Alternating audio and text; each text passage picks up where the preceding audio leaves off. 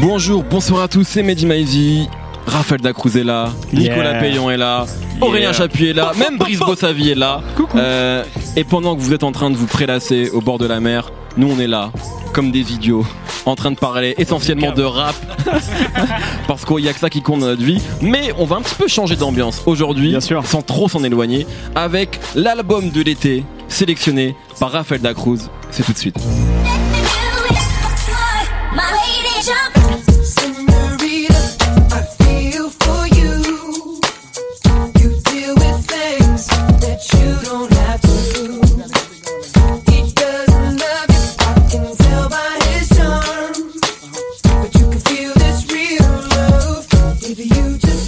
Raphaël. Qu'est-ce que tu conseilles aux gens d'écouter euh, cet été à la boule par exemple? C'est devenu un running gag ça. Euh, un album qui va fêter ses 15 ans en novembre prochain. C'est le premier album du papa de tous les chanteurs de pop qui veulent s'aventurer sur des choses urbaines. Est-ce que Moi, ça moi, ai- qui, qui a quelqu'un Sébastien Patoche. Non, pas du tout. Euh, c'est Justin Timberlake, l'album Justified. Ah, ils sont contents. hein. Putain, ça a dandiné là de fou là, c'était incroyable. Ah, J'ai pleuré des rivières, les mecs. Donc on est en 2002. Euh, Justin euh, vient de sortir déjà trois albums avec son groupe NSYNC, qui est un des- le plus grand boys band de l'histoire de la Ouais, musique américaine. En termes de vente.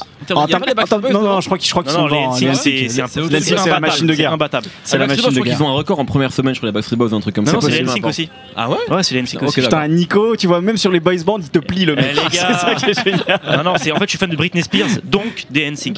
Normal. Non, et ça tombe bien, on va en parler pendant, pendant cette émission. Bref, je dis que c'est le papa de tous les chanteurs parce qu'avec cet album Justified, il a créé euh, le premier album hybride de pop R&B. Euh, en même temps, Justin Timberlake, pour ceux qui ne sauraient pas, c'est un mec qui vient de, de Memphis, dans le Tennessee, et donc qui a aussi bien grandi avec euh, Johnny Cash qu'avec Al Green en fait. Dans sa culture musicale, c'est vraiment ça. Avant le club Mickey, toutes ces conneries. Ouais. Bah, le mec, il a quand même été bercé dans sa famille par ces trucs-là. Il y avait un oncle à lui qui écoutait de la country et lui qui s'est mis à écouter du rhythm and blues très jeune. Donc sur cet album Justified, il y a les grands tubes qu'on connaît évidemment. Il y a Rock Your Body, il y a Like I Love You, il y a Pleure-moi une rivière, comme disait, euh, comme disait Nemo, Cry Me a River. Donc c'est un album qui est produit, euh, puisqu'on parlait de R&B, par peut-être les deux grands pools de producteurs de cette épo- époque-là, en tout cas un groupe de producteurs et un producteur qui était absolument imparable, les Neptunes et Timbaland. Mais on a, il y a aussi euh, d'autres producteurs sur cet album, notamment Brian McKnight, qui était un, un grand chanteur R&B des, des années 2000. Euh, sur cet album, en fait, il y a quelques anecdotes qui ont circulé au fur et à mesure des années, notamment une anecdote qui disait que Neptune, les Neptunes et Justin écoutaient beaucoup euh, Earth, Wi- Earth, Wind and Fire pendant, pendant, en Ah. voiture pendant qu'ils euh, des idées. Ah, Et c'est vrai, qu'un album comme All and All, ça aurait pu être un des albums que j'aurais pu vous conseiller pour l'été aussi. Un- un- un- Cet album, euh, grand album d'Earth, Est-ce qu'il y Wind a and Fire. Shining Star dedans? Hein? Il y a Shining Star dedans, va. et il y a surtout Serpentine, Serpentine Fire en fait. Ah, ça va. Voilà.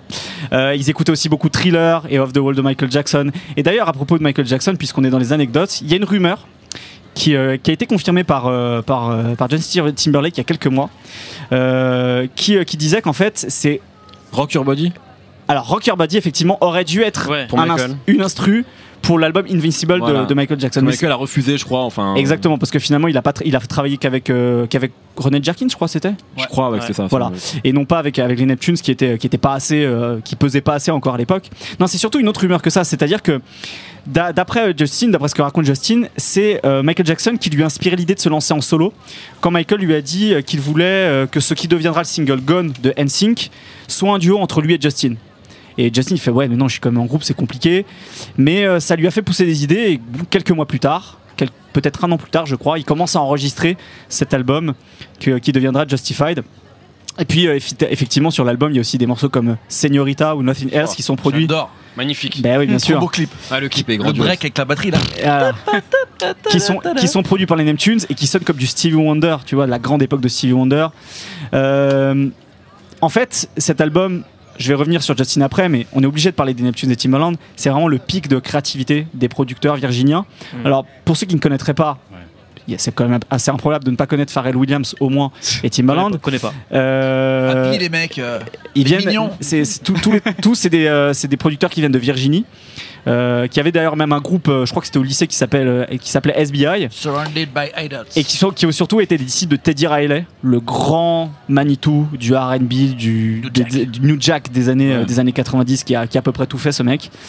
Et, et en fait, sur cet album, enfin, c'est un peu la tendance que qu'auront euh, les, ces, deux, ces, ces trois producteurs au cours des années 2002-2003. Ils commencent à se réinventer après cette espèce de, de son euh, super euh, épuré et bouncy qu'ils avaient, qui, qui, par lequel ils se sont fait connaître. euh, à la fin des années 90, au début des années 2000, ils commencent à faire des choses beaucoup plus euh, orchestrales parfois. Par exemple, Timbaland. J'aimerais euh, juste faire une pause parce que Ouais. Les gens ont pas l'image, mais Nico il rigole tout seul dans sa, dans sa barbe, qu'il n'a pas d'ailleurs. Non mais c'est con, mais fait juste, je pense à, à l'album dont je vais parler euh, dans quelques semaines et ça me fait rire déjà. La semaine prochaine, effectivement, on est, on est un peu loin de Justin Timberlake, mais surprise. Bref, voilà, Timbaland il commence à bosser à cette époque avec Larry Gold, qui est euh, le grand, euh, le grand euh, euh, chef d'orchestre des, des, euh, des, euh, des orchestres soul de Philadelphie. Donc, euh, bah, toutes ces cordes qu'on entend dans Cry Me a River, par exemple, c'est Larry Gold. Euh, et, euh, Nep- Neptunes venaient de sortir de, de N.E.R.D., leur premier album en, solo, entre guillemets, où ils faisaient plein d'expérimentations musicales, où ils tiraient vers l'acoustique. Par exemple, sur Like I Love You, il y a une espèce de guitare un peu, un peu hispanisante comme ça, euh, guitare sèche, tu vois. Pareil sur Take It From Here, il y a des, il y a des grandes envolées de violon.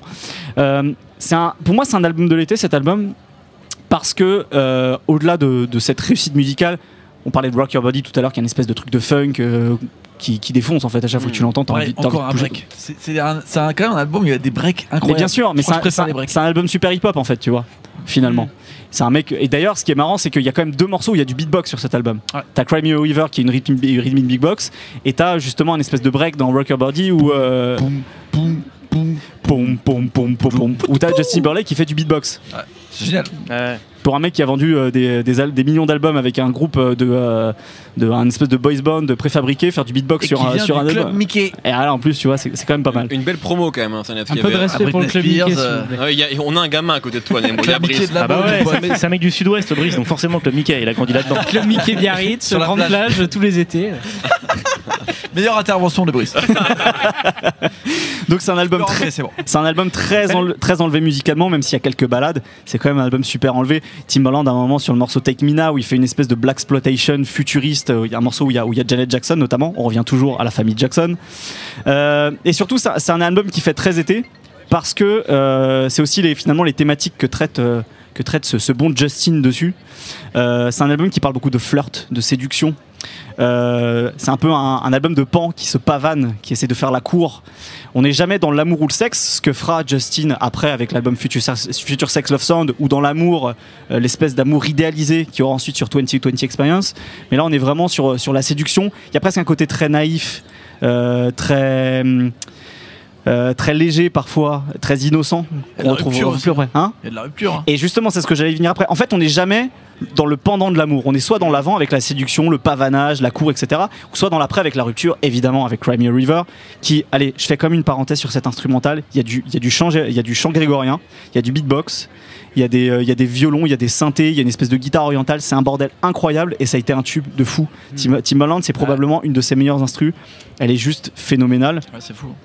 Et, euh, et oui, sinon on est, Tout on ça est pour Britney Spears quand même. tout ça pour Britney Spears mais en fait elle, euh, elle, elle traîne son fantôme sur tout l'album parce que sur toutes les chansons de rupture en fait ça traite de ça Euh, sur euh, que ce soit sur Still on My Brain aussi sur Never Again tout ça en fait tu sens que ça parle de Britney Spears donc quelque part parfois les meufs ça te brise le cœur mais au moins ça te permet de faire des grands disques Elle est vraiment toxique. hein.